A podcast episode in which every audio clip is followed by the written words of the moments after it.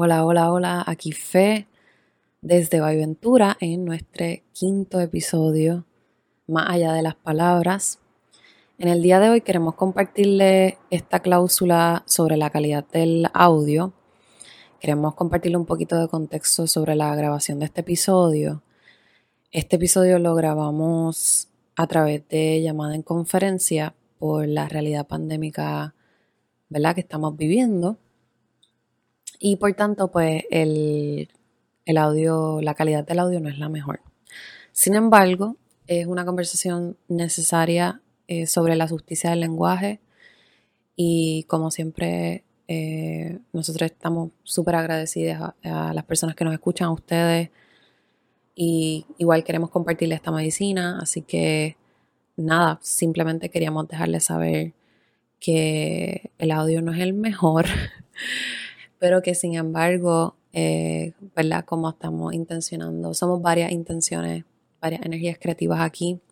Queremos igual compartirle con ustedes y también dejarles saber que en confianza nos pueden escribir si, si les resuena algo sobre los episodios, los temas.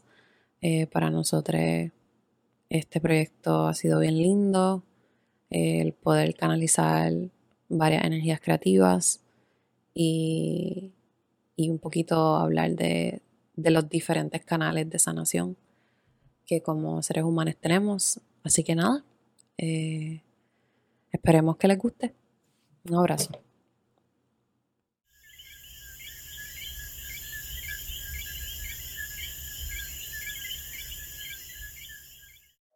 Nuestro lenguaje es el reflejo de nosotros mismos. Un lenguaje es un reflejo exacto del carácter y crecimiento de sus habitantes. Cita adaptada de César Chávez.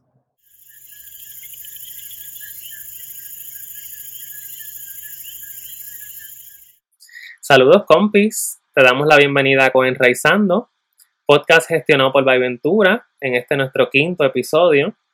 Ventura es una iniciativa que promociona salud mental integral y prácticas diversas de sanación entre personas LGBT, QPIA, género no conforme y más, y aliadas en Puerto Rico, por Ike, y estamos basadas en la zona oeste. Hemos decidido producir este podcast con la intención de cultivar nuestra intuición, enraizar, conectar con nosotros y nuestras emociones y sanar. En este episodio estaremos Jorge Iván, pronombres él, ella. Hola a todos, aquí estoy, eh, pronombre ella y ella. Una es Dayarista y pronombre ella o ella. Eh, yo soy Valeria, eh, pronombre ella, ella, él. Bello. Y en este episodio estaremos hablando un poco sobre justicia de lenguaje, justicia de comunicación, desde nuestras experiencias, desde nuestra cotidianidad, eh, qué hacemos, cómo les construimos, qué retos enfrentamos en el proceso y más. Estaremos grabando virtualmente hoy. Hemos hecho 40.000 arreglos para que este episodio se dé. Eh, son tiempos retantes, ¿verdad? Y estamos en esta realidad virtual. Así que grabamos desde Moca, eh, desde Isabela, ¿verdad? Y desde San Juan, Borique. Eh, estamos cercanos a luna llena en Acuario. Sin embargo, puedes escuchar este episodio en cualquier momento, no importa cuándo llegue a tu vida. Esperemos que algo de lo que hablemos resuene para ti y te brinde luz o te ayude a navegar tus oscuridades. Así que en este momento, eh, como siempre, comenzamos con un ejercicio de respiración cuya intención es eh, conectar con nuestro cuerpo, relajarnos, ponernos en sintonía y en apertura para recibir. Separamos usualmente 5 minutos en el que buscamos profundizar en nuestra respiración, en nuestra inhalación y exhalación y simplemente hacer espacio para sentirnos. Así que ¿verdad? usamos este ejercicio de respiración para conectar y relajarnos y lo importante es profundizar en nuestra respiración, ¿verdad? No importa el ritmo que, que asuma. Así que comenzamos en 3, 2, 1. Inhalando profundo, exhalando alargado.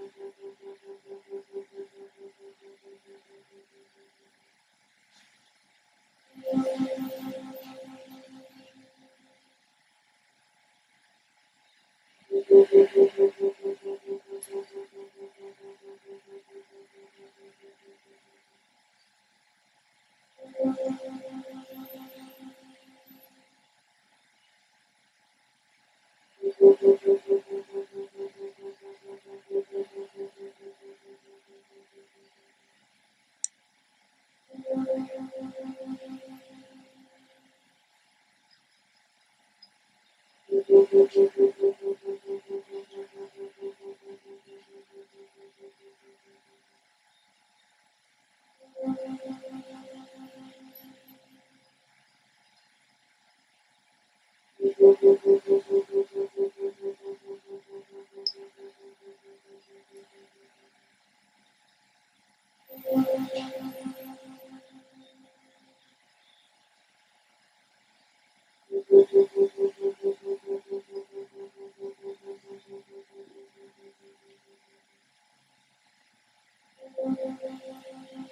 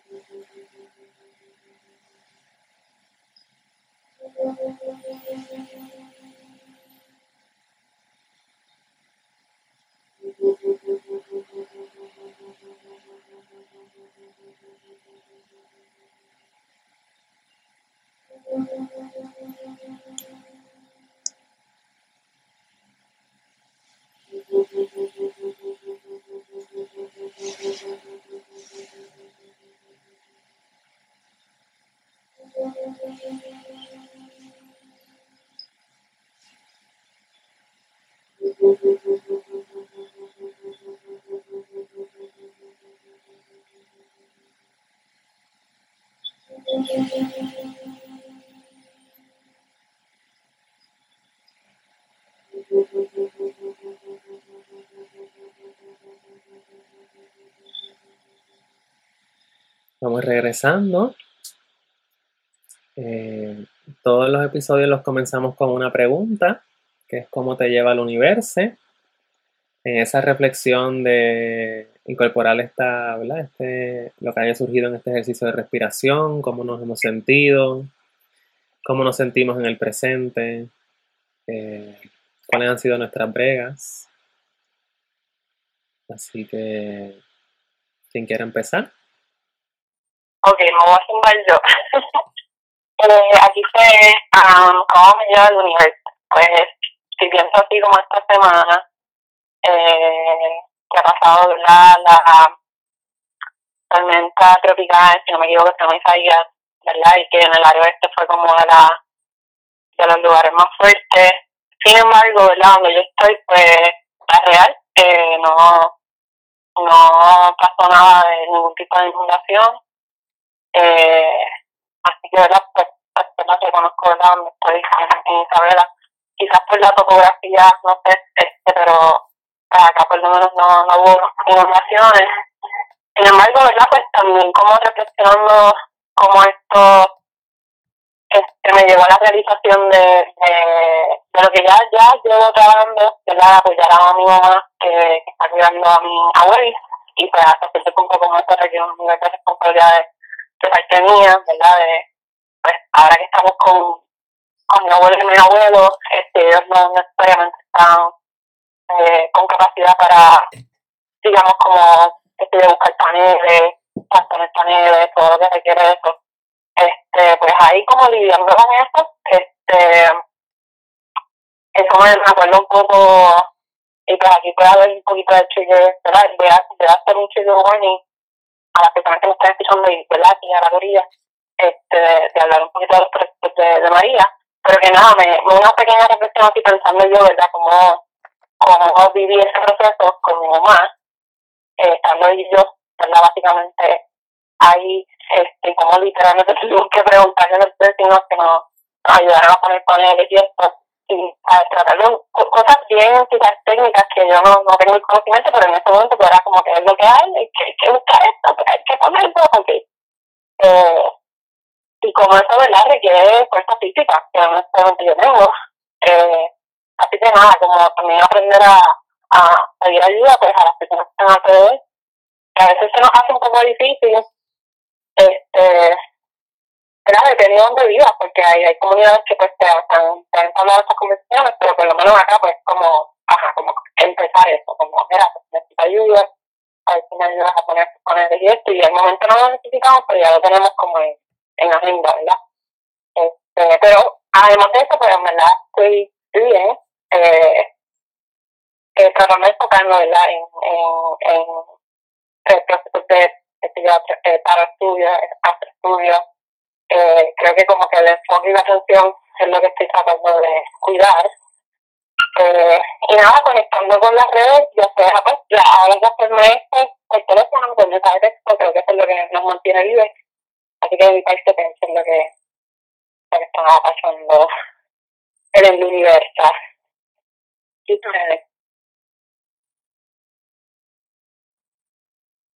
A mí, yo, okay, aquí Valele, eh, a mí la universidad me lleva eh, ahora mismo como por, muchos caminos al mismo tiempo, como que estoy, me siento, me siento andando pocos pasos en muchas direcciones, en lugar de muchos pasos en una sola dirección, así que me siento dividida. Este, eh, principalmente porque porque toda esta pandemia me ha orillado a, a buscar como fuentes de ingresos alternativas. Este, el, el llamado joseo, el, el, el. Este, y, y no tiene pues un trabajito aquí, un trabajito allá, hoy tengo trabajito, así que hoy como, mañana no tengo trabajito, así que voy a tener un poco más de dificultad. Y así, este, y, o sea, trabajar de esa manera me, me ha hecho sentir así como que, como que estoy, tengo, tengo como muchas, muchos ojos mirando en muchas direcciones, me siento dividida, en verdad. Este, y nada, siempre que ese sentimiento es muy sobrecogedor, visito a mi mamá, que me tiene aquí en mi cama, en Manatí, aunque yo vivo en Río Piedra, este, siempre me puedo quedar aquí como el tiempo que desea. Y aquí como me, me, me recojo, me ubico, recuerdo eh, mi camino. Así que sí, es mi recovery mode. Y ya está. Eh, cuerpo cansado está muy cansada y siempre ya hace bastante tiempo ya. Eh, pero pienso que entre todo lo que está pasando me siento bien eh, tratando de escuchar más a la cuesta, hacerle caso. Eh, tengo varias, es como que una disyuntiva aquí, hay varias cosas que en cuanto la relacionadas al trabajo, es como que ya haga un cambio de ingreso. Eh, y pues estoy todavía aquí analizando, yo siempre soy la que yo la canalizo desde mis cosas y de repente un impulso digo, mira, sí, vamos allá, porque ya lo he analizado 20 mil veces y ya sé que es la decisión que tengo que tomar, pero pues no la tomo aún hasta que llegue ese impulso y mira, ya, ya lo hice. Es que estoy en ese proceso de ya mismo hacerlo. pero todo bien. Eh, ¿verdad? Con esta pandemia uno no puede visitar tanto a la familia como le gustaría. Eh, pero aquí estamos sobreviviendo. Bien. Sí, yo he estado también en esas como haciéndome, ¿verdad? Recordando constantemente que debo cogerlo suave, que es tiempo donde hay muchas cosas pasando, que, ¿verdad? Como esa brega de compasión, autocompasión, eh, saber que no, no tampoco es tiempo de hacer tanto, ¿verdad? Que como un poco más canalizar mi... Resuena mucho, ¿verdad? Con lo que dice Valerle como, como de sentirme en muchas direcciones, ¿verdad? Y más allá de porque quiera, porque, ¿verdad? La, la vida, el universo me lleva, nos lleva. Ahora mismo en este momento hay muchas cosas, ¿verdad? Pasando. Eh, así que, ajá, como en ese proceso, ¿verdad? De paso lento, yo, yo pienso mucho en la, en la imagen de la jirafa, como este animal que camina lento, pero camina, ¿verdad? En una dirección bien definida y con el cuello alto, ¿verdad? Como que observa las cosas un poco más allá, ¿verdad? Como ese foresight, esa mirada más, tratar, ¿verdad? De ver un poco más allá de lo que está pasando en el momento. Se reconoce, ¿verdad? Que las cosas son también temporales. Eh, y en esa, mirada, en esa mirada también como soñar un poco, ¿verdad? A lo que es posible. Eh, a pesar de todas estas bregas, ¿verdad? Así que ahí más o menos me ubico. Sí. Mm. Eh, una de las cositas que queremos recordar siempre en nuestros episodios es que honramos los silencios. Le- pensamos que los silencios también importan, que nos enseñan y nos conectan con nosotros mismos. Eh, hemos pensado ¿verdad? que sin silencios no hay aprendizaje, sin silencios no hay crecimiento. Y aprovecharles también como un tiempo y espacio para ti, si en algún momento ¿verdad? tenemos aquí algún, silencio en estas reflexiones, eh, honrar ¿verdad? Ese, ese silencio también y verles como una oportunidad, ¿verdad? como un espacio y tiempo para conectar y reflexionar. Eh, también queremos mencionar que vamos a tener las transcripciones de este episodio disponibles. Pueden acceder a nuestro Instagram, a, a Coenraizando, y o al website del podcast que está en Buzzsprout, lo compartimos en nuestras redes. Eh, y eso va bastante alineado con, con lo que queremos trabajar en este quinto episodio de Coenraizando, donde vamos a estar hablando un poco sobre justicia de lenguaje, justicia de comunicación, pensándole como una práctica liberadora y sanadora. Eh, y para empezar esa conversación, ¿verdad? Tirando esa pregunta general, ¿qué, qué es esto para nosotros? Eh, ¿Verdad? ¿Qué pensamos que es justicia de lenguaje, justicia de comunicación? ¿Cómo le vemos? ¿Cómo le sentimos? ¿Quién lo sienta?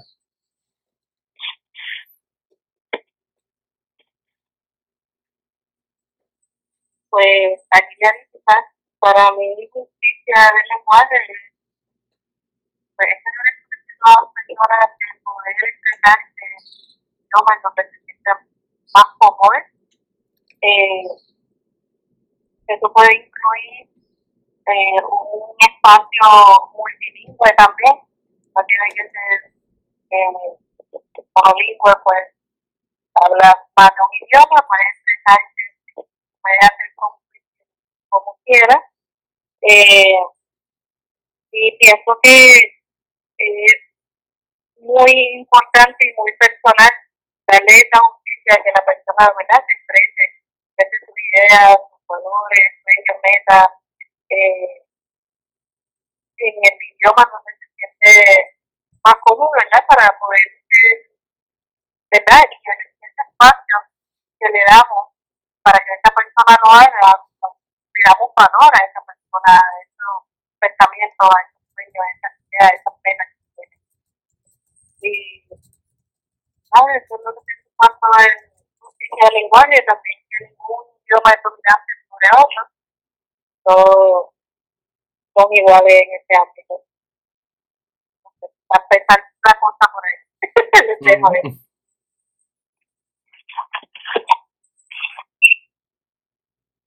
Pues sí, eh, a mí me pues voy a voy a hablar un poquito, ya que de lo que yo voy a decir conecta mucho con lo que ya Yarisa estaba diciendo. Este, a mí me enseñaron la, la justicia del lenguaje como como un derecho humano, como el derecho que tenemos de de eh, escuchar, ser escuchados y entendidos, eh, comunicándonos en el en el lenguaje que mejor fluye de nuestro corazón. Eh, no entendemos aquí eh, que aquí en Puerto Rico los, los, idiomas que principalmente se hablan son español e inglés este y y cuando yo empecé a hacer mi propia investigación hacia el tema de la justicia del lenguaje eh, lo que lo que siempre escuchaba es mira tanto el español como el inglés son son idiomas coloniales ha sido un aprender de mira pues eh, este idioma está es, incidentalmente parte de nuestra de nuestra de nuestra cultura y de nuestro ser boricua pero pero la manera como llegó ahí fue a través de la colonización y hay que, que reconocer eso reconocer que esa que, que aprender esos idiomas y practicar esos idiomas conlleva recordar eh, esas heridas ancestrales este y entonces con más razón pues cada persona debería debería expresarse en el idioma con el que más cómodo se sienta. Este no debería eh, torcer torcer su hablar cambiar parafrasear su su propio mensaje porque solo porque se está comunicando en, con una persona que no entiende su idioma de su corazón. Este, así que en los espacios donde hay justicia del lenguaje, y, eh, ahí hay personas que son intérpretes, hay personas que son traductores, eh, que, que están ahí sirven de puente para que nadie tenga que que, que, que torcer su hablar, que no nada para decir, para que las personas simplemente puedan eh, decir lo que sienten eh, y, y ser entendidas tal cual. hay, hay, algo que dice Vanelli que me gusta mucho, eh, ¿verdad? como sigue la línea de, de ella está explicando, y pero utilizar ¿verdad? la palabra bien, bien, para mí bien, ¿verdad? como bien particular del corazón. Eh, y eso me ha llevado como a pensar, y esto, esto es una reflexión que, que me, me llevó, ¿verdad? Una de las clases que nosotros, creo que Yarista también la estuvimos cogiendo una clase, no sé si estabas ahí presente Yarista, pero un curso que se llamaba eh, Atlántico. Y este profesor, ¿verdad? Habla de que la, la práctica de la traducción eh, se hace un poco más retante, pero interesante cuando queremos capturar eh, ese lenguaje oral, ¿verdad? porque hay una distinción entre lo que es el lenguaje escrito, que entonces parte de una forma, sino y pero un formato en particular, pero entonces el lenguaje oral es más, ¿verdad? es más diverso. Eh, y que, que, es bien interesante que, que, es un reto cuando se hacen traducciones eh, para capturar esa, digamos, como esa jerga. Eh, una persona que sea buena, buen traductor, eh, esto va más allá de, la palabra, ¿verdad? Es como hasta el sentimiento, ¿verdad? Como el, el, la forma en que se, expresa esa, eh, ¿verdad? Eh, se da esa expresión y que no es solamente cuestiones de formato, sino que también hay como hasta una cuestión hasta de sentimiento, ¿verdad? De, de eh, y, ¿verdad? Me fui porque me puse a pensar en, ay, ahora no recuerdo el nombre, pero, pero hay, hay, ¿verdad? Hay, una hay un libro que a veces uno lee que la forma que se lee casi como que tú lo escuchas hablado, ¿verdad? Entonces hay otro, hay otros textos que a, veces se traducen que se pierde esa sensibilidad, digamos. Eh, y eso es bien interesante. Sí, es muy importante, ¿verdad? El trabajo de, la persona que traduce ese texto, o llevar ese mensaje tal y como fue, ¿verdad? Poder proyectar ese sentimiento que, que y es, como tú dices, de una persona como que se escucha medio hablado y en algunas como que se pierde un buen, una buena persona, ¿verdad? Que, que traduce, un buen traductor, traductor. Eh, es eso, es una persona que es capaz de poder llevar el mensaje tal y como fue y que uno no piensa de esa perspectiva como desde afuera, ay mira, como que escuchar esa voz del traductor en algunos textos es bien importante escuchar esa voz del traductor, ¿verdad? Todo, todo depende de cuál sea la meta el objetivo de, de esa traducción. Si pudiéramos hablar un poco sobre esa diferencia, ¿verdad?, entre traducción e interpretación. Ah, pues, interpretación, y ahora voy a hacer traducción. Eh, traducción es escrito, eh, es de texto, mientras que interpretación es hablado. Intentar ponerse interpretar de un idioma hablado, un idioma enseñado a otro.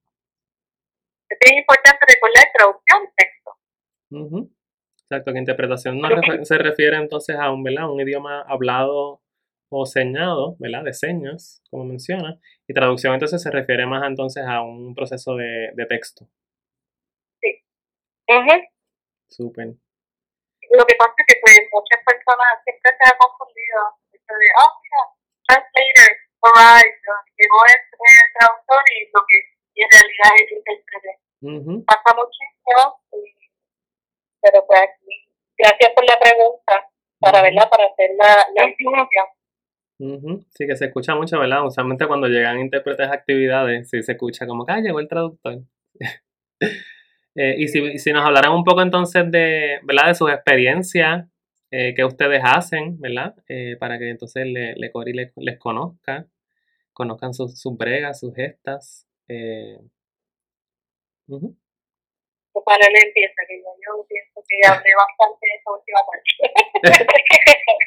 ok, yo pues eh, siempre, yo siempre había traducido, como cuando, cuando eres la persona la persona bilingüe de la familia y tus padres no saben inglés y tus abuelos no saben inglés, este, te toca ser traductor, te toca ser intérprete entre las llamadas de la tarjeta de crédito y las cartas que llegan del IRS. Y, este, así que como mi background como traductor intérprete viene de de, de, ser de ser un, un instrumento eh, para para las personas amadas pero hace unos cuantos años, pues conozco este grupo de personas, la cooperativa Brújula, este, que me, bueno, me, me, me acoge como su trainee, como estoy estoy de, de, de, aprendiz este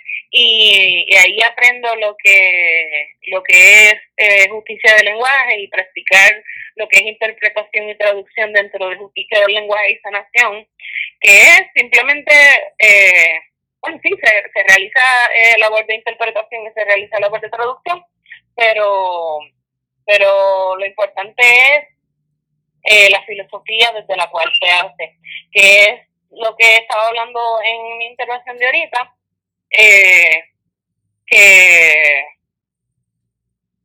que, que servir de puente para que las personas puedan comunicarse, puedan ser entendidas, hablando en el idioma en el que mejor fluyen. Eh, que ningún idioma es eh, dominante sobre otro, más importante sobre otro, principal sobre otro eh, que vivimos en una sociedad multilingüe en la que muchas personas hablan muchos idiomas. Eh, mencioné el español y el inglés porque es el, el mayoritario, pero aquí se habla se habla muchos otros idiomas también. Y, y nada, no porque esos dos sean los más hablados quiere decir que son los más importantes o los principales o los dominantes. Esa es la palabra, eh, la, la palabra que con la que uno no debería describir los idiomas. este, porque un idioma es parte de la cultura y bueno, ya sabemos lo problemático que es eh, la frase cultura dominante. este, con todo, la, con todo esto de ser una tropicolonia, con todo el proceso de asimilación por el que, por el que pasan, queriéndolo o no, eh, personas viviendo en la colonia. Ningún, ningún idioma debe ser dominante sobre otro, porque ninguna cultura debe ser dominante sobre otro, porque la colonia está mal. eh, esa, esa, es mi, mi postura oficial. Este, y es una postura que entiendo que comparto con, con mis compas de, de Cooperativa Brújula.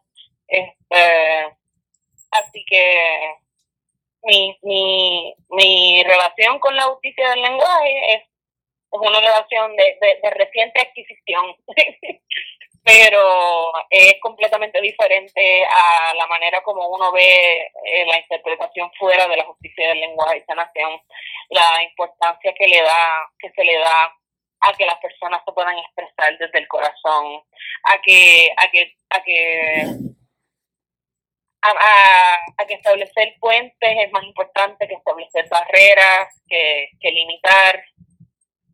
Y ha sido una experiencia pues, desde todos los aspectos positivos. Me pompeo. Pues aquí, Yarista, eh, hoy empecé, empecé la interpretación, ¿verdad? En el campo de la interpretación, uh, específicamente del lenguaje de señas, desde que me gradué de la universidad. Había tomado esos cursos en UPR Ponce con esta persona excelente, que luego está en la de Mayagüez, me gradué, pero no, mientras estuve en Mayagüez nunca utilicé mucho el lenguaje de señas. Cuando me gradué era, ok, hacer algo, yo siempre, siempre me interesó la interpretación y la traducción, y compré el resumen, y llevo ya cinco años siendo intérprete de lenguaje de señas, eh, una una profesión muy interesante. Lo más importante de todo esto es tener a integrarse a la comunidad sorda, porque pues hay intérpretes que son intérpretes ya y no tienen mucha integración a la comunidad sorda. Entonces, ¿para qué? Y pregunto yo, ¿para qué entonces eres ese puente si ni tan siquiera eh, fraterniza con las personas de esta comunidad, que no eres el puente que les ayuda en su diario de es importante eso para toda gente que eh, y pues hace un año y pico eh, soy también intérprete médico de español e inglés eh, ¿verdad? para una compañía bueno, eso no importa eh, y hace unas semanas atrás comencé también a, a participar y a trabajar con la cooperativa Brújula eh, y estoy bien confiada. Uh, había escuchado y había conocido a esta persona en unos, unos meses atrás o el año pasado en una actividad. Conectamos, nunca pudimos eh, trabajar juntos hasta hace poco, así que confía eh, poder participar con ella eh, con unos tours de lenguaje, especialmente bajo un de lenguaje. Así que eso es un poco sobre mí. En cuanto no he practicado mucho la traducción, recuerdo, no sé si te acuerdas, con ese profesor de nuestra piscina, hicimos una traducción de un poema. Mm. No me acuerdo, Silva. me gustó mucho eso también con otra profesora que a veces era el examen final era o escribir un ensayo o traducir, pues yo siempre me iba por la traducción. Eh, también hace poco comencé a practicar eso, que siempre digo que lo voy a hacer y nunca lo hacía, mira, ya momento, ya he tenido un par de años en esto, y que tal, sí, ya mismo, pues, comencé también a meterme a. Eh, pero cuando mayormente me enfoco en la interpretación quería preguntarle, ¿verdad, Este, porque ya, ¿verdad? Lo que han dicho, hasta cierto punto, desde cómo lo recibo, han en este, como te digo, están posicionados frente a amigos o, o, ¿verdad? Eh, a veces como se asumen ciertas cosas y en el trabajo que ustedes están haciendo, pues, particularmente visibilizar también. Y por un lado, ¿verdad? Como uno de los mitos que han, roto es como esta cuestión de, mira, no existe eh, idioma, lenguaje dominante, ¿verdad? Eh, y por el otro lado, ¿verdad? Un poquito en nuestra cultura puertorriqueña poco se le ha dado de, de visibilidad a la comunidad sorda, por ejemplo. Eh, y, y Yarisa mencionaste, ¿verdad? Un poquito de, de, que romper ese mito de, mira, cuando uno se vuelve intérprete, ¿verdad? No, no es meramente la cuestión de estar certificado como intérprete, sino de que esto es una cultura, esto es gente, ¿verdad? Eh, y que hay que sensibilizarse, ¿verdad? En, en el acto de, de ofrecer, ¿verdad? Este servicio no es no es técnico, es otra vez, ¿verdad? Volvemos a lo mismo, es la cuestión sensible, ¿verdad? Sensible, humana. Entonces, ¿verdad? Eh, quisieran compartir algún otro, quizás como que, que se asumen muchas cosas, pero para clarificar dentro de la, de la práctica, porque para mí, ¿verdad? Suena bien sencillo, pero no es sencillo, ¿verdad? Cuando hablamos de la justicia del lenguaje, hay muchas cosas que, que se tienen que poner en práctica. No, sí, eso que dije de sobre la comunidad sorda ha de ser un puente, sí, porque estamos trabajando con personas, pero también, eh, ¿verdad? Desde la perspectiva lingüística del lenguaje, es el lenguaje evoluciona, entonces si tú no confraternizas con esa persona, no le vas a entender cuando de repente tú ese nuevo término, esta frase, y tú te quedas como intérprete, ¿qué a rayo? ¿Qué significa eso? ¿Verdad? Uno tiene que, uno de clarificar con la persona y todo eso, pero si tú estás involucrado en esa comunidad, en ese entorno, entonces no tienes básicamente eh, aclaración, ya tú lo sabes y sigues por el trabajo. Eh, pero estoy hablando en cuanto a lenguaje de señas en Puerto Rico al menos, porque en el español es muy diverso en toda Latinoamérica, sabemos que una palabra puede significar desde mil cosas dependiendo de dónde tú te encuentres, dónde naciste y te criaste. Eh, pero otro de, la, de, los, de esos misconceptions que hay en el trabajo, ¿verdad? Al menos de, de, de, yo, por ejemplo, llevo con esta persona, sea el idioma que sea, yo voy a interpretarle a esa persona, no llevo con esa persona, pero la otra parte piensa que somos panas o que tienen esta percepción paternalista, lo cual comenzó al principio en los 70, en los 70, en el mundo de la interpretación era, ah, mira, ah, pues, porque pues, como ha pasado, ¿verdad? En el, en el contexto de muchas personas, como dijo Valentín, que comenzó a interpretarme para sus padres, yo también lo he hecho en casa, y así comienza, comienzan muchas personas, ¿verdad? Que se, migrantes que están en otro país, y los niños son las personas que hablan ambos idiomas, ocurre como quiera Puerto Rico, con un padre sordo y el hijo oyente, o, ¿me entiendes? So, ese proceso, eh, ya yo me perdí, ya yo he hablado tantas cosas que ya no sé ni por dónde iba a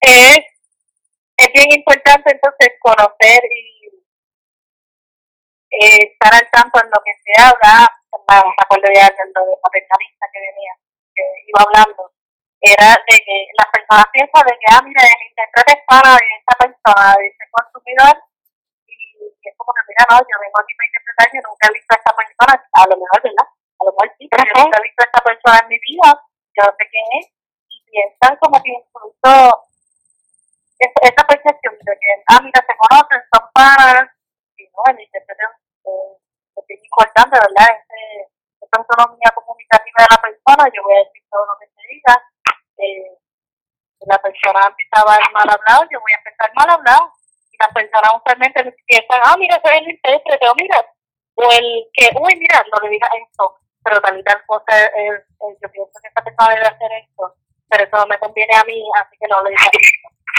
Y eso uno lo ve todos los días.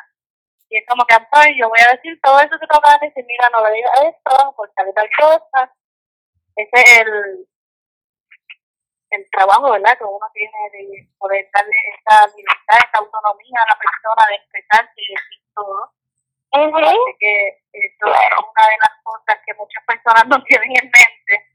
Eh, también es muy triste eh, uno como intérprete presencial porque pues uno, en este caso uno ve la presión de que, ay, mira, no le diga esto, porque, o incluso le dice, ay, María, mira, ahí llegó este, este mudito, este mudo, este sordo, lo que diga. Y ahí pues, empieza ya como que, Dios mío, eso se llama el, el trauma vicario, que eso lo padecen todos los intérpretes y todas las personas que, que vemos opresión en nuestros trabajos todos los días, ¿verdad? Las personas psicólogas, etcétera. Eh, algo bien, algo muy fuerte y uno tiene como que tristemente separarse de ahí por eso de que, mira, yo solamente vengo aquí a trabajar, eh, hoy soy el puente, estoy comunicando, ¿verdad? Los pensamientos de ambas personas, pero tristemente hasta aquí llega, yo no puedo aconsejar, eh, yo no puedo decirle, mira, este, así tú no le dices a ellos, por, por ejemplo, en el caso de Murito, tú no le dices Murito a ella, no, porque queda de la persona instruirle, mira, así, está con una forma correcta para hablar de mí, etcétera, en un proceso educativo. Así que eh, algo que no mucha gente toma en consideración en cuanto a este campo de la. Sí, ¿verdad? Y que, hablé muchas cosas. No, gracias, gracias, gracias, súper valioso, ¿verdad? Y que principalmente, ¿verdad? Precisamente lo que, ¿verdad?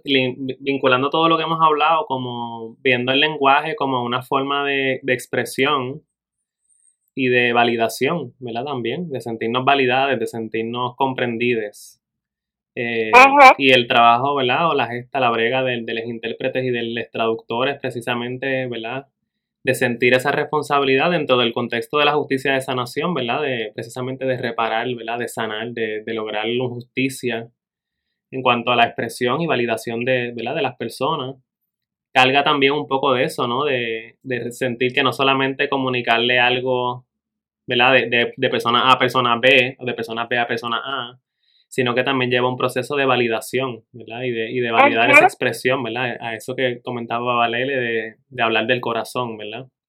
Comunicarse desde el corazón. Y por otro lado, también reconociendo las dinámicas de poder, ¿verdad? Precisamente, que es algo que han traído ambos, ¿verdad? De, de reconocer que el lenguaje también está traspasado por dinámicas de poder, ¿verdad? La comunicación está traspasada por dinámicas de poder. Eh, y por eso hablamos, ¿verdad?, de descolonizar, de, de, de, la necesidad de la sanación a través del lenguaje y la comunicación.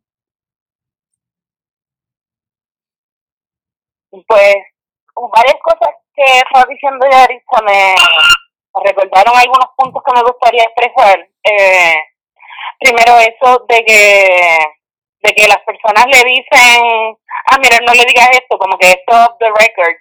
Este, eso es extremadamente, o sea, es exclusionista y es injusto, eh, no va acorde con, con lo que entendemos por justicia del lenguaje, que una persona quiera que, que algunas cosas se omitan, todo, o sea, en un espacio donde hay justicia del lenguaje, todo, cada palabra debe ser interpretada, porque todo el mundo debe estar consciente de, del camino que está tomando la, la, la, conversación, incluso de las connotaciones no verbales que tiene la, la conversación.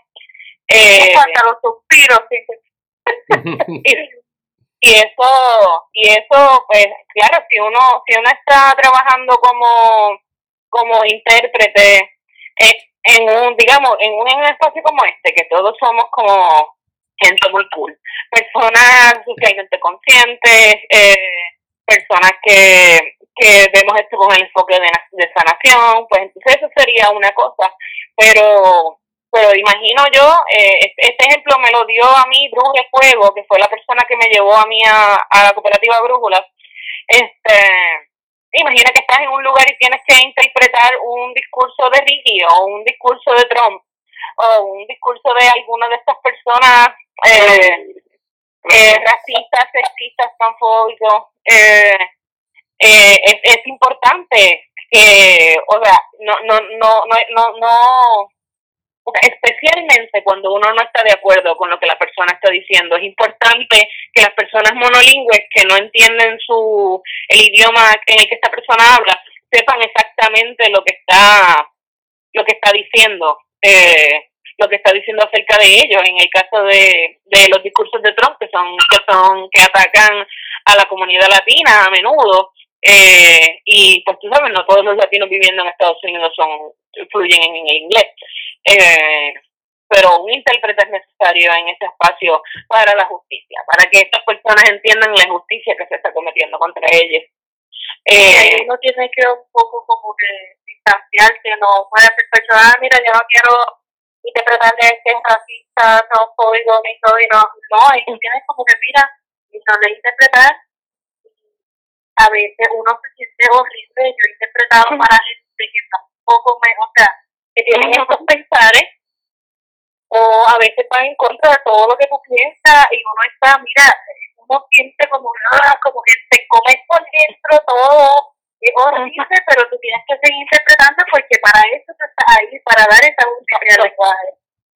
Y, es, y entonces ahí, ahí entra que en verdad no, no, no, no hay manera de tener un, un trabajo de interpretación como ese si uno no toma en consideración el elemento de la sanación.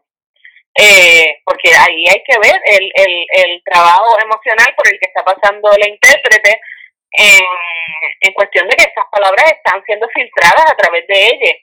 Eh, eh, eso duele, eso molesta, eso se aloja. Eh, y es bien importante promover entre las personas que hacen interpretación y traducción el autocuido, eh, el, algunas de las prácticas que tenemos eh, nosotros en Dula es que no estamos, ningún intérprete está en, en el ejercicio corrido más de 15, 20 minutos. Eh, a, a, los 14, 15, 16 minutos ya hay que ya hay que hacerle la señalcita a la próxima persona, por eso es que no realizamos trabajos en los que llevamos un solo intérprete. Tiene que ser dos o más. Porque la gente tiene que tomar una es como una regla general de, de la interpretación porque ya el, el proceso mental luego de esos 15 20 minutos disminuye. Ya tú no puedes procesar o interpretar igual. Y por eso es importante eso, tener un equipo que, ¿verdad? Cambiarse cada cierto tiempo. Y lo que decía Valentín de que es bien importante hacer ese debriefing, eh, ¿verdad? Con los compañeros intérpretes.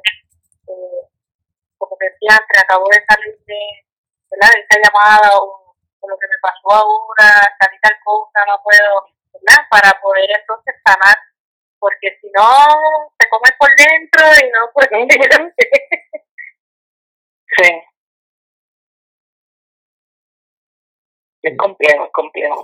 Y por lo menos. Y, además, pues, eso, otro, otro, otro punto que pensé mientras Yaritza hablaba, que ya ya es lo último, me voy a coger un break de hablar yo también, este, es que, pues, no conocer los idiomas en los que se está interpretando, ser bilingüe o plurilingüe, no es lo único que se necesita para ser un intérprete o las personas que interpretamos hacemos hacemos investigación eh, tratamos de enterarnos de la actividad que vamos a estar que vamos a estar interpretando con anticipación buscamos eh, palabras claves palabras comunes mantenemos mantenemos una libretita o un documento abierto con con con esos términos claves como eso de la jerga y todas esas cosas, como que palabras que solamente conocen personas de cierto oficio,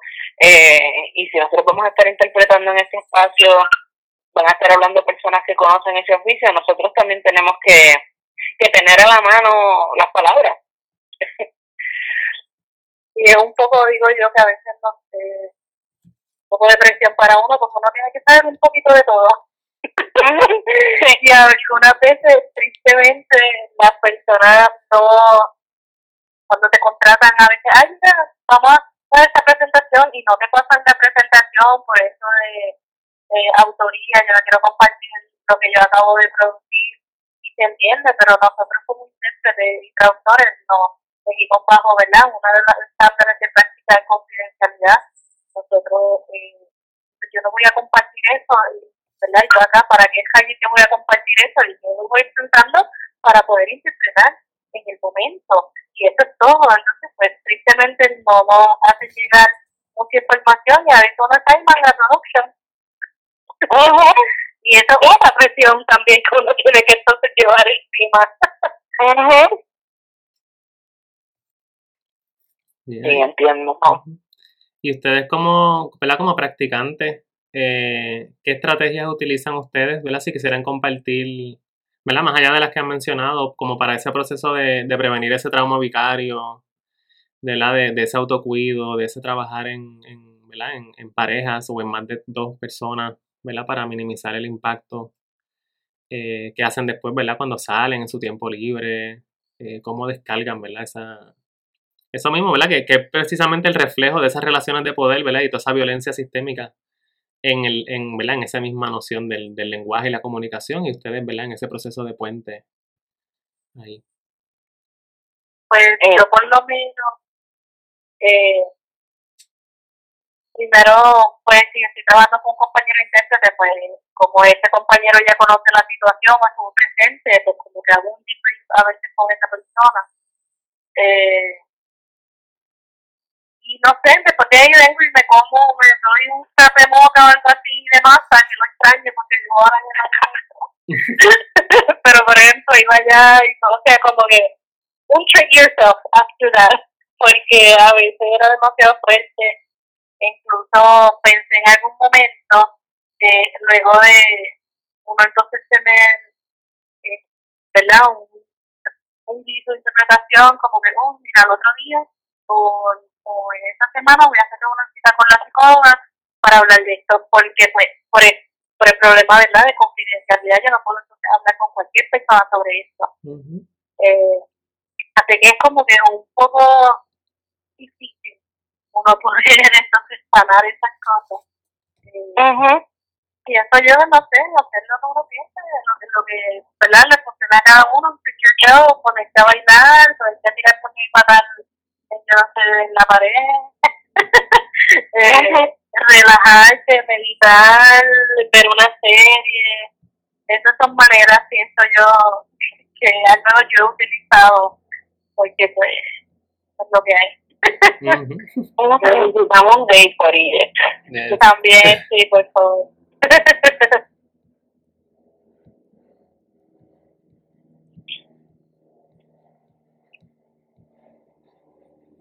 y tú, Vale, ¿cómo, pues, el, el, debriefing después de la actividad es súper importante. Sea que se tenga ese mismo día o se tenga unos días después, es importante que todo lo que todo lo que sentimos se hable. Eh, nosotros nos hacemos preguntas como ¿dónde, dónde lo sientes? ¿Dónde sientes la molestia? Como ¿dónde, dónde somatiza ese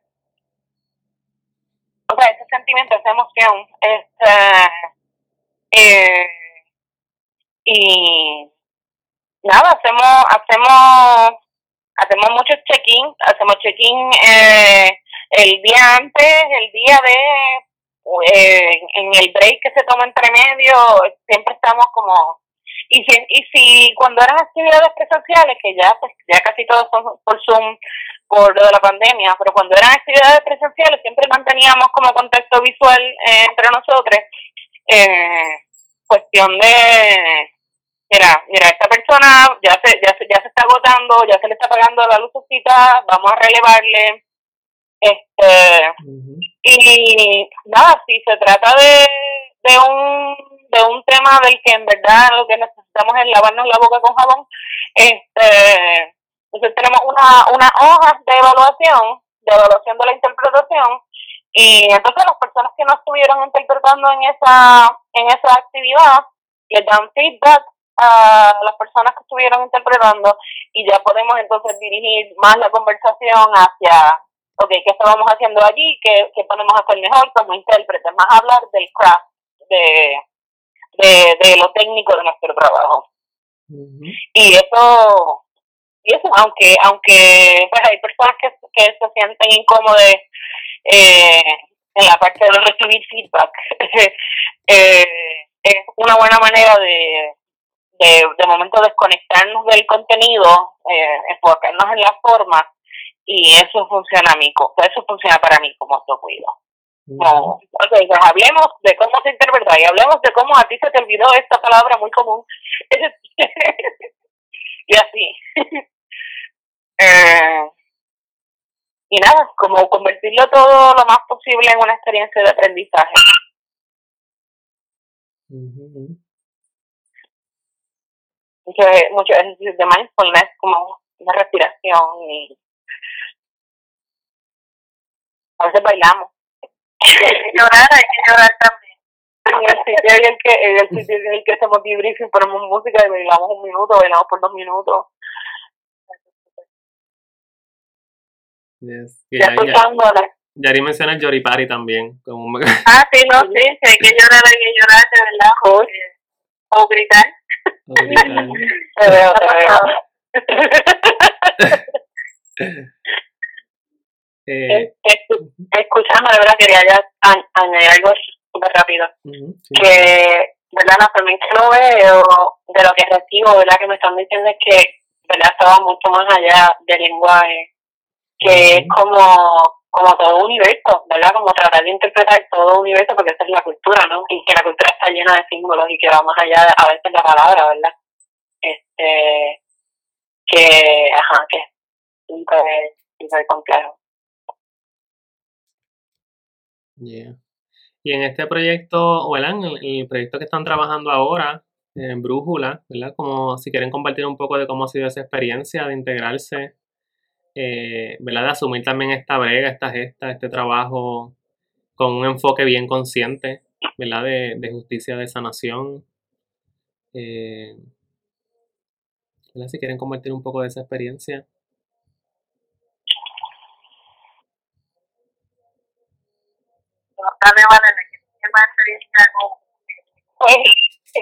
Yo, en verdad, no importa el tiempo que lleve, siempre siento que estoy empezando. Porque, pues, o me estoy codeando con personas que llevan eh, años, décadas. que yo soy como, como la, la, un, pequeño, un poco la nueva adquisición antes de que adquiriéramos a Yaritza. este, así que, pues nada, la, o sea, la experiencia ha sido de rabo a cabo de aprendizaje. Me, me he visto en lugares donde no pensé que iba a estar, este, mm, fui, fuimos y dimos un, un taller de, de justicia del lenguaje y sanación en, en el coloquio de Mayagüez, en el coloquio del otro lado. Eh, fue una experiencia preciosa. Eh, yo yo no estaba esperando que se matriculara en el taller tanta gente como, como fue allí. Tuvimos una experiencia bien bonita. Eh, y nada, la, la, la ruta de, de Brulas en Puerto Rico ha sido la ruta de ir eh, haciendo a las personas, a, la, a los organizadores de los eventos conscientes de la importancia de la justicia del lenguaje. Porque eh, muchas personas en Puerto Rico son, bilingües, pero no todo el mundo en Puerto Rico es bilingüe. Y, y no todo el mundo se siente cómodo pateando el español o pateando el inglés, eh, o, tú sabes, entendiendo una palabra sí, una palabra no. Y para los eventos realmente importantes, para los que necesitamos que toda la Puebla esté ahí, junta, unida, eh, es vital que se le ofrezca justicia del lenguaje a las personas que son monolingües. Y, y nada, eh, creo que lo más importante que ahora mismo eh, a Brújula le interesa que la gente sepa, a mí me interesa que la gente sepa, es que, que la justicia del lenguaje es importante y necesaria. Eh, que hay que que hay que pensar en ella, que hay que pensar en ella como un elemento de los eventos, tanto como pensamos en el tanto como pensamos en dónde lo vamos a hacer, tanto como pensamos como si va a haber catering o no, tanto como pensamos todos los demás elementos de logística, de organización de un evento, eh, cuando estemos eh, desglosando el budget, hay que, hay que recordar a los intérpretes, hay que recordar la justicia del lenguaje. Sí, por favor, eso es importante, es lo último que dice Valeria. Dentro de la organización de planificación está que tristemente siempre como algo de último momento, ay mira, mira, que no ser aquí va el intérprete, y uno por ejemplo, como intérprete de lengua de señas, uno tiene que asegurarse de que todas las personas que ven, especialmente ¿verdad? todas esas personas que tienen. Eh, pues, uh -huh. Es importante la ubicación, yo tengo que estar al lado de la persona que va a hablar para que entonces la persona pueda leerle los labios, pero, ¿verdad? Ustedes definen quién es hablando. Yo tengo que estar totalmente, como intérprete de lengua de señas, en una tarifa, una conferencia al lado del podio ay, no, mira, no está el ciudadano, no puede estar ahí. No, mira, ahí está la cocina, el sonido, o tal y tal cosa, no, porque mira, se va a hacer un baile, porque nunca tomas en consideración el intérprete, honestamente. Una de las prácticas que uno tiene, ¿verdad? Llegar temprano para asegurarse de eso mismo, que ya uno sabe que no te tomaron en consideración, y tú tienes que decirle, ok, mira, sí, yo como intérprete, y explicar a la persona, necesito estar aquí, por ahí está razón, eh, cómo va a funcionar, dónde, dónde me paro yo. Y me está empezando a ver idea. No sé si me estoy adelantando, ¿verdad? Pero ahora que está mencionando incluso como cómo se piensa el espacio, ¿verdad? De, de, dónde es que va a estar el intérprete. Eh, y, y como incluso haciendo, son hasta, ¿verdad? Esa es la forma de activismo, incluso en nada más en hacer el trabajo. ¿verdad? Como comunicar todas estas cosas, precisamente, ¿verdad? Comunicar las necesidades y las acciones necesarias para esa justicia del lenguaje también se convierten en cierta medida, ¿verdad? Como hasta, por decirlo de alguna forma, ¿no? Como activistas de, ese mismo proceso de, de validar y de reconocer y de visibilizar la importancia de la justicia del lenguaje y comunicación. No, y es bien importante esto de la planificación también para el intérprete de lenguaje la iluminación por ejemplo, si van a un baile o van a presentar algo, apagan las luces, ya el sordo no me ve. La persona sorda no me ve. Y también por eso es que es importante incluso hablar con el sonidista, con, con la persona verdad que va a abrir con las luces, con todo esto que uno pensaría en un mundo justo. una utopía sería como que, mira, ya todo esto lo pensaron y ya saben que no tienen que hacer esto, pero pues el proceso ¿verdad? de aprendizaje y de educar a otras personas. Eh, uno también como intérprete tiene que estar preparado. Yo a veces, o al principio la profesión lo hacía mucho, ahora, eh, pero pienso que todo el mundo debe hacer. Esta es su propia lámpara, así mismo. Y tú estás, mira, que un receptáculo, me apagaron las luces, yo dije que no la apagara, ¡pum! Yo traje la mía. Creo con eso, si te daña presentación o lo que sea, lo siento, lo siento, pero esa persona necesita saber lo que se está comunicando en ese momento. Pensaba un poco en esta noción también de la expresión y la validación, ¿verdad? Y, ¿verdad? Pensando también en intersecciones, como esta noción también de, de, ¿verdad? de, de, de lo queer, de lo queer, ¿verdad? De, de ser personas queer, ¿verdad? De ser personas de género, ¿verdad? Eh, no conformes, ¿verdad?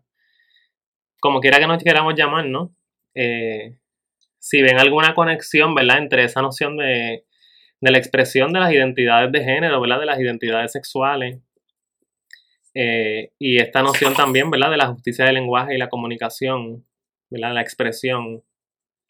¿verdad? No sé si vean como algunos vínculos, han visto vínculos en su práctica, ¿verdad? En su, en su gesta. Pues, eh, ahora que, o sea, estoy rapidito que me pregunto si me ocurre hablar un poquito acerca del lenguaje inclusivo.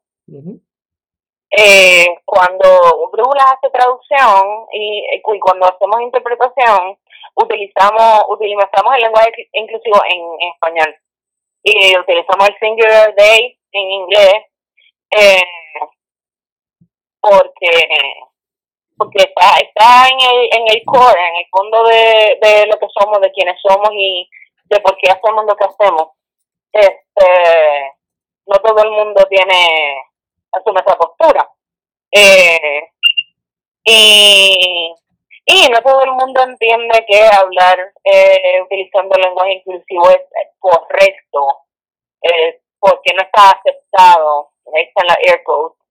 Este, y nada, nosotros entendemos que, que es simplemente otra manera de ser justo, otra manera de, de ser justo con el lenguaje eh, la, la,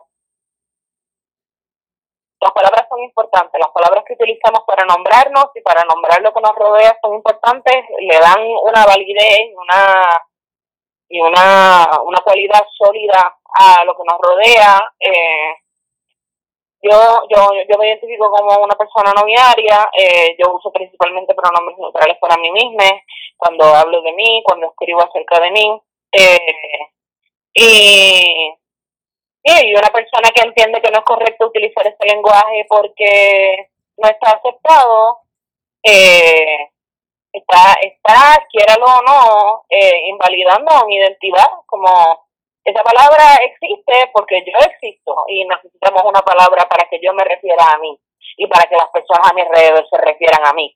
No se trata de ti o de la Real Academia Española o de, o de las reglas correctas de la gramática, se trata acerca de, de que esta es la palabra provisional, porque yo entiendo que, que el, el el ex, el ex eh, eh, podría ser términos, eh, eh, términos que estamos utilizando mientras encontramos una manera eh, más inclusiva de, de que podemos aceptar para expresarnos, como que esto puede ser preliminar.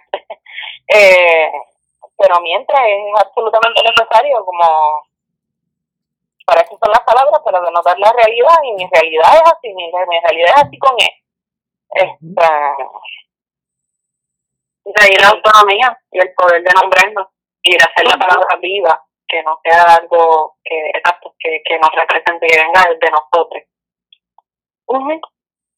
Así que, pues sí. Eso, eso es lo que pienso cuando me dicen eh, ese, ese vínculo entre el justicia del lenguaje, la justicia de la comunicación y, y la identidad queer. Sí, es bien importante por eso de que estamos hablando de la justicia lenguaje, es porque cada persona se exprese en el idioma que se siente más cómodo. Y hay que estar, ¿verdad? El lenguaje que muchas personas todavía no lo aceptan. Mira, el español no era, así no se comunicaban entre las personas y mira, pasó este proceso y ahora todo el mundo nos comunicamos y es un idioma oficial. En el futuro le puede decir, yo no, por ahora por el momento no lo es, pero no lo vamos a descartar porque no todo el mundo lo utiliza. Y entonces, eh, en cuanto a, ¿verdad? Mi perspectiva siempre con la comunidad sorda, eh, es un poco complicado porque no hay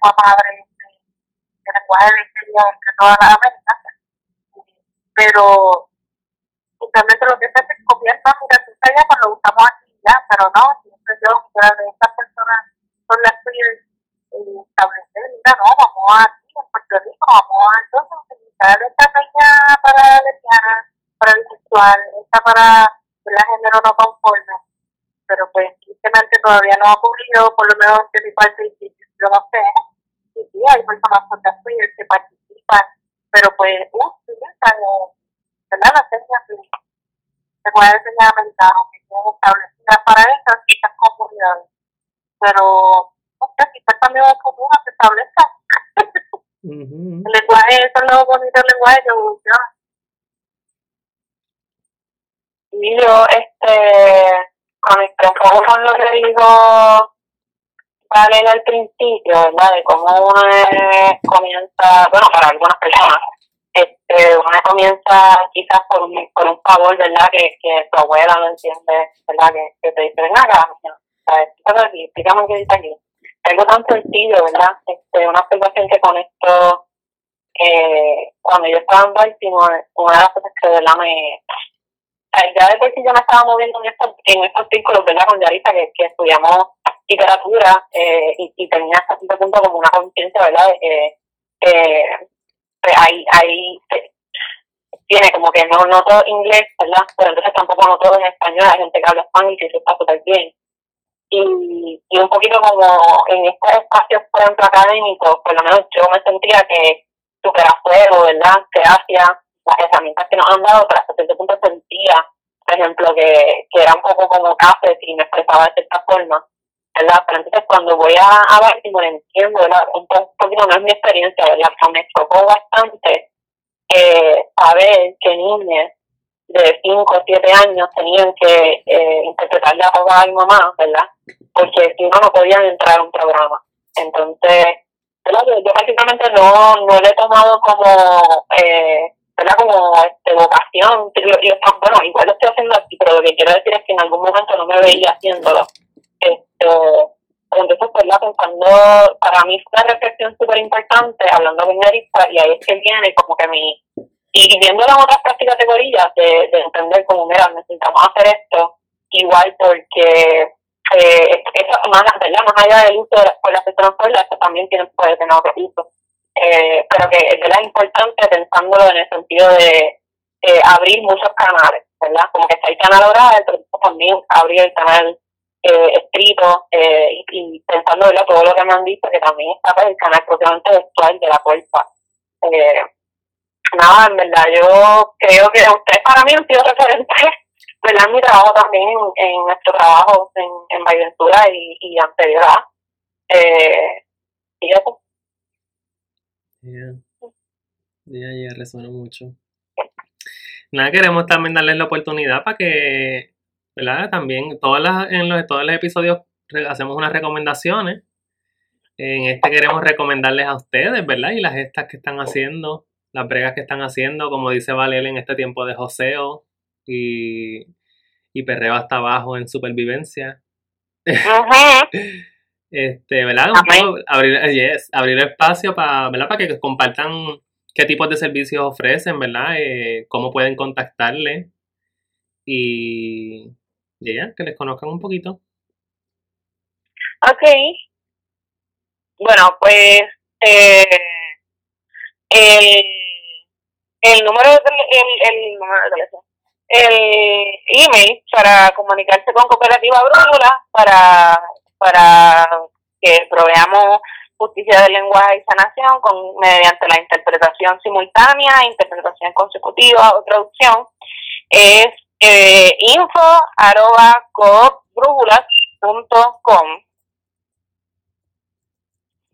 info at coop sea, la versión corta de cooperativa, brújulas.com. Brújulas y, en plural.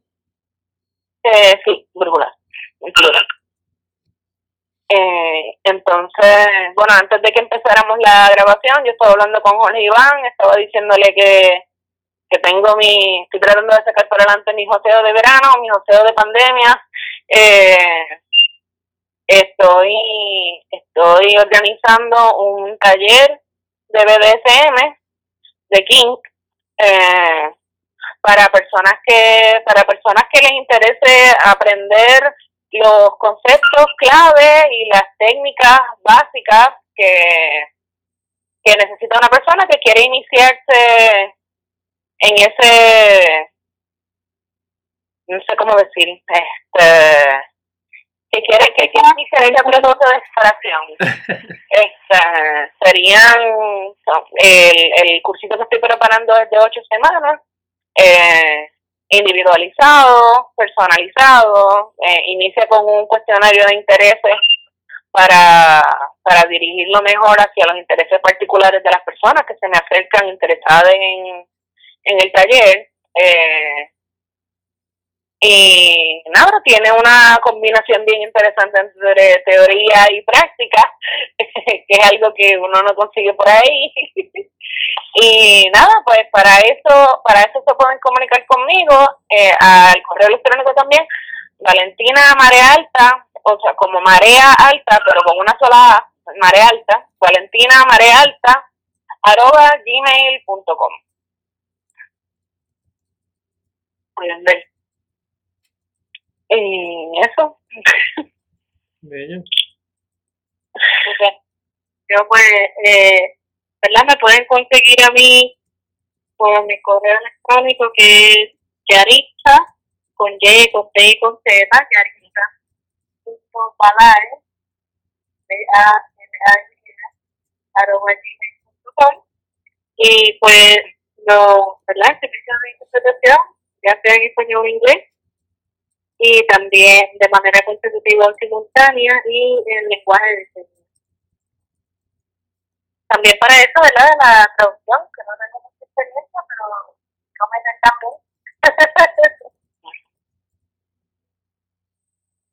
Muchas gracias, hombre. De verdad que ha sido una conversación bien, bien, bien profunda. Gracias por abrir este mundo, eh, este universo.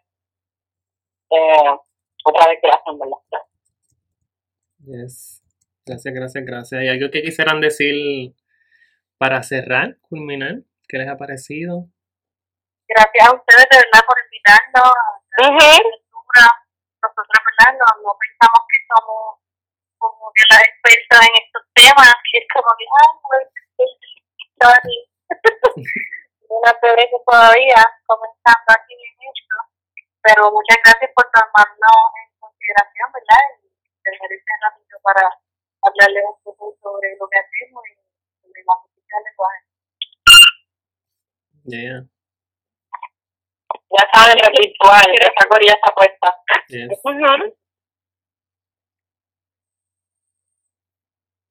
Yeah, pues queremos agradecerles a ustedes un montón por decir que sí, por todas las gestas que están haciendo, por visibilizar este tema súper importante en Boriqué, en estas tierras que tanto lo necesitan, ¿verdad? Descolonizando por todos los lados. Y nada, un abrazo fuerte y siempre, ¿verdad? Continuando esta reflexión, eh, abriéndonos a conocer cosas nuevas, cosas que tal vez nunca hemos, ¿verdad? Nunca hemos escuchado, nunca hemos estado expuestas. Y nada, que sirva para reflexión para todos. Y como siempre, no se vayan sin escuchar la cita final. Bye. Para que podamos predicar y compartir nuestra medicina, no olvidemos los ciclos de la humildad y silencio, de muerte. Pongamos la casa en orden. Somos responsables de lo que hacemos y dejamos de hacer con nuestra energía. Y desde ahí, reconocer cuánto alimentamos la cultura del maltrato, cuánto lo hemos hecho en el pasado. Cita adaptada de Paloma Todd del proyecto Luna de Abril.